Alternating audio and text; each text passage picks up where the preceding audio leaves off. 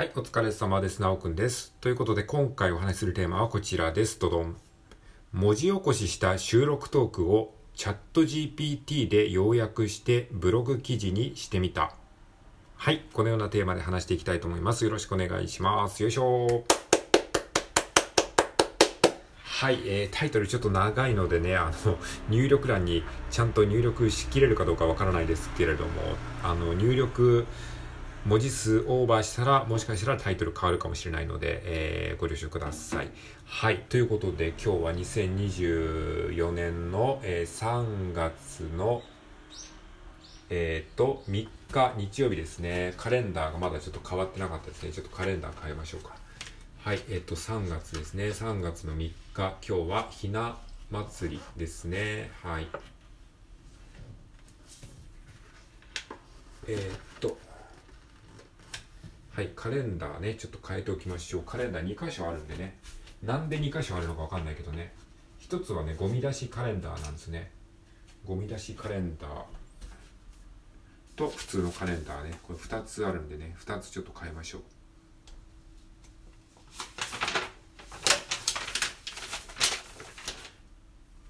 ね、もう皆さん3月ですよ。早いですね。なんか、あの、春がだんだん近づきつつあるっていうか、今日は割と暖かいですね。で、えっと、はい、本題に戻りましょうか。えっと、今日のお話は、えっと、文字起こしした収録トークをチャット GPT に要約してブログ記事にしてみたということで、まあ、ここ最近ね、まあ、文字起こし関連のね、トークを話してますけれども、まあ、その、こうやってね、収録トークで喋ったものをブログにしたいっていうことをね、まあ、常々僕は思ってるわけなんですけれども、まあ、なかなかね、ちょっとね、その、いい感じの文章にならないなと思って、ブログ記事にできないなって思って、こう、二の足を踏んでたんですけれども、まあ、とりあえずやってみないとね、始まらないので、一回ね、ブログ記事にしてみました。で、まあ、アメーバブログをね、あの、最近やってるので、アメーバブログの方にとりあえずね、貼り付けてみたので、えー、一応そのね、あの、ああの、リンク貼っておきますので、よかったら見てみてください。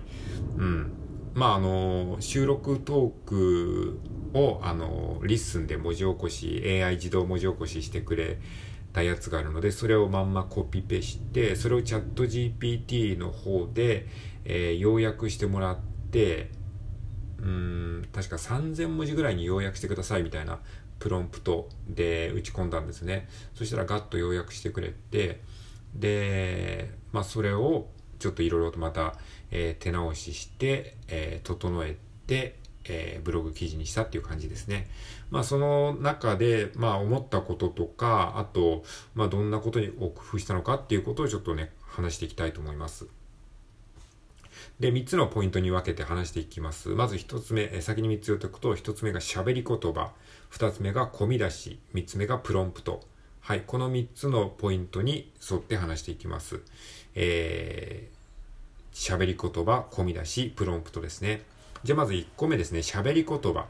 についてですね。まあ、あの、収録トークでも何度か言ってるんですけれども、喋り言葉をね、文章にすると読みづらいなという風な感じがしてて、ただね、あの、まあ、昨日ね、ちょっと夜、改めて自分の、その LISTEN の、えー、自分の番組のところから自分の喋った言葉の文字起こしを、まあ、読んでたんですよ、普通に。そしたら、まあ、これはこれで悪くないな、とも思ったんですよね。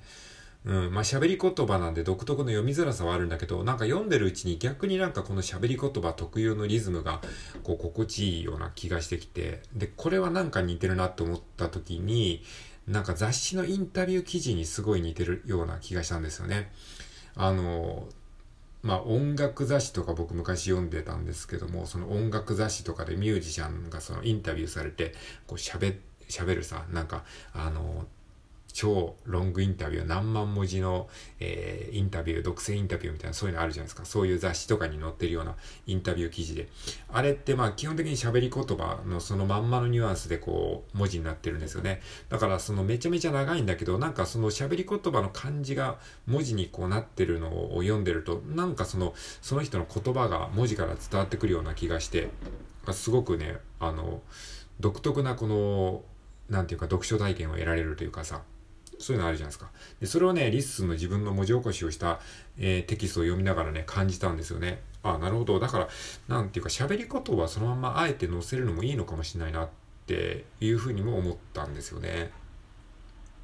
だからそれをね、チャット GPT で要約をしてしまうと、その喋り言葉のニュアンスがね、ちょっと失われてしまう部分もあるんじゃないかなと思ったりしてね、うん、どうしたもんかって思って、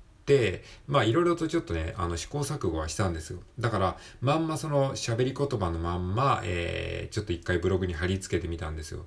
で、そしたらね、やっぱり読みづらいんですよね。だったらもう LISTEN のそのページから直接見てくれって話になっちゃうから、わざわざブログ記事にする意味がないし、なんかその手間の分なんか、ああんまりこう、報われないなと思ったんですよ。だって LISTEN にそこにもう、載ってるわけですからね、文字起こしの文章が。あの、そのまんまの文章がね。だったらそれを見た方が早いですからね。だからわざわざブログ記事にする意味がないような気がしたので、うん、まあ、やっぱりその喋り言葉まんま載せるのは結構しんどいし、で、ブログの読者さんはそれを目的に見てるわけじゃないので、やっぱりその喋り言葉を、あの、コピペされたものを見せられてもね、ちょっとしんどいなっていうふうに、まあ思ったので、やっぱり少しこう要約した方がいいかなって思いました。はい。で、まあ結果的にね、チャット GPT にその、えー、今回の文章を3000文字ぐらいに要約してもらいましたね。で、まあ意外とね、要約したら、えー、やっぱりあの読みやすくなりましたね。で、そう、プロンプトで注意した点は、このニュアンスを活かしたまま3000文字に要約してくださいっていうふうに注文してみましたね。その要は喋り言葉のニュアンスを活かしながら3000文字に要約してくださいって。まあ、活かしながらになったかどうかわかんないけど、一応そういうプロンプトでやってみました。はい。で、えじゃあ次のトピック行きましょうか。込み出しについてですね。込み出し。で、今回はですね、ちょっと込み出しをつけたんですよね。で、まあ、3000文字ぐらいの文章になったんですけど、やっぱりその全部テキストだと結構ね、読むのしんどいんですよ。なんていうかね、やっぱり、あの、アメブロの文字のフォントも結構デカめだし、あの、デカめというかまあ別に普通のスマホで見る、あの、一般的なサイズですけど、やっぱりね、スマホで読むとね、長文がきついんですよね。で、その、さっき言ったその雑誌のインタビュー記事だとやっぱり雑誌で紙媒体で見るから、ある程度文字がたくさんあっても読めちゃうんですよね。だけど、あの、SNS とかで見ると、やっぱりね、3行が、3行、4行、5行、まあ多くて5行なんですよ。基本3行ですね。3行以上文字がこう羅列してるのを見るとなんかちょっともう気持ち悪くなるというか、そういうのありますよね。なので、うん、3行から5行ごとに、こう、太字で込み出しをね、つけてみました。そうするとね、多少長い文章でも読めるんじゃないかなっていう感じがしましたね。うん。まあ、その辺もちょっと試行錯誤しながらなんだけど、まあ、この込み出しは完全に僕自分で考えたんだけど、これはチャット GPT に生成してもらうことも可能だなって、今ちょっと思いましたね。うん。だからこの、この文章に、えー、込み出しをつけてくださいみたいな。あとタイトルもね、あのチャット GPT に考えてもらいましたね。このブログ記事自体のタイトルね。で、そうそう、タイトル、この、この文章にタイトルをつけてくださいって言って、で、タイトルを一回出してもらったんだけど、なんかあんまりしっくりこなかったんで、他に 他のアイディアありますか？みたいな感じで言って、あの、出してもらいましたね。はい、まあ、そんな感じで、えー、まあ、込み出しをつけてね、ちょっと、えー、長い文章はしんどいので、3行から5行ごとに、えー、太字の込み出しをつけました。うん、まあ、やっぱ SNS でね、長文を読む読んでもらうって結構やっぱりしんどいですよね。うん、だからなんか紙媒体で本を読む感覚とはね、だいぶ違うような気がしました。やっぱり普段も Twitter とかそういうのばっかり見てる、見てたりとかさ、あの、してるし、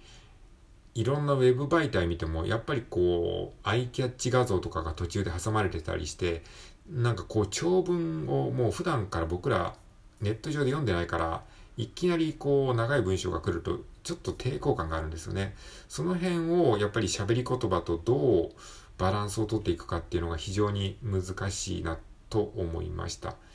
うん。ですね。はい。じゃあ最後3つ目のポイント、プロンプトですね。まあ、チャット GPT にこの文章を要約してもらうというか、まあ、短く整えてもらうんですけども、その時の、まあ、プロンプトのね、出し方というか、命令の出し方によってやっぱり出力結果がだいぶ変わるっていうのは、まあ、皆さんもね、あの、チャット GPT に興味がある人だったら、え、いろんなところで見聞きしたことがあると思うんですけども、あとはですね、その、まあ、それはもちろんそうなんですけど、プラスですね、その、リテイクをすることも結構大事だなと思いました。だから一発でね、理想の答えが返ってくるとは限らない。というかまあ、ほぼほぼ返ってこないんですけども、その場合は、もうリテイクをするんですね。もう一度考えてもらえるとか、例えば、えっと、すごい硬い文章が出てきたんですよ。あの、ちょっとなんか、あの、お堅い文章が出てきたので、もうちょいカジュアルな文章に書き直してもらえますかってプロンプトを打ったら、カジュアルな言葉に書き直してくれたんですよ。したらね、カジュアルな言葉って言ったらね、いや、俺は直くんだぜ。俺はさ、こんな感じでやってるんだけどさ、なんとかなんだよ。わかるかい？みたいな感じで、なんかその、アメリカの、アメリカのなんか、ホームコメディみたいな感じの、なんかそんな感じの言葉遣いになって、これカジュアルすぎるから、もうちょいフォーマルに戻してくれるっていう風にまた打ち込んで、そしたら、まあ、もうちょいちょっと、あの、まともな感じの文章になってね、そういう感じで、まあ、あの、まあ、リテイクですね。要は、もう一回やり直してっていうことを何度も何度もこう、チャット GPT にお願いして、まあ、あの、やってもらうんですね。まあ僕ら人間にもリテイクしてこうやり直してもらうってあるじゃないですか。それと同じ感じで、まあチャット GPT もね、あのー、やっぱり完璧な答えは出せないですし、こっちの命令の仕方もありますので、そうやって何度も何度もやり取りすることによって、だんだんこう、精度を上げていくといいのかなと思いましたね。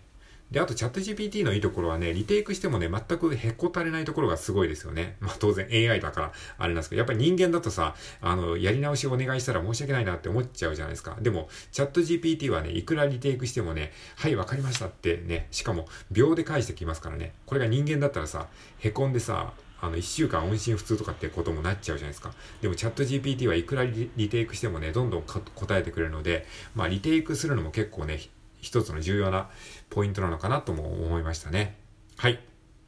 ということで今回はですね、文字起こしして、えー、ブログにしてみたという話でした。